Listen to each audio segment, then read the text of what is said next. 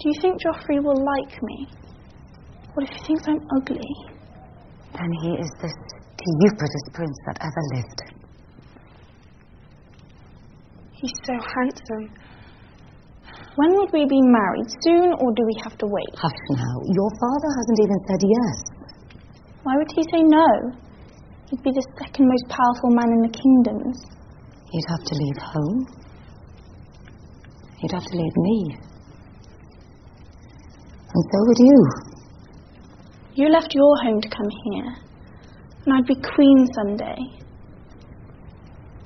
Please make father say yes. Sansa. Please, please. It's the only thing I ever wanted.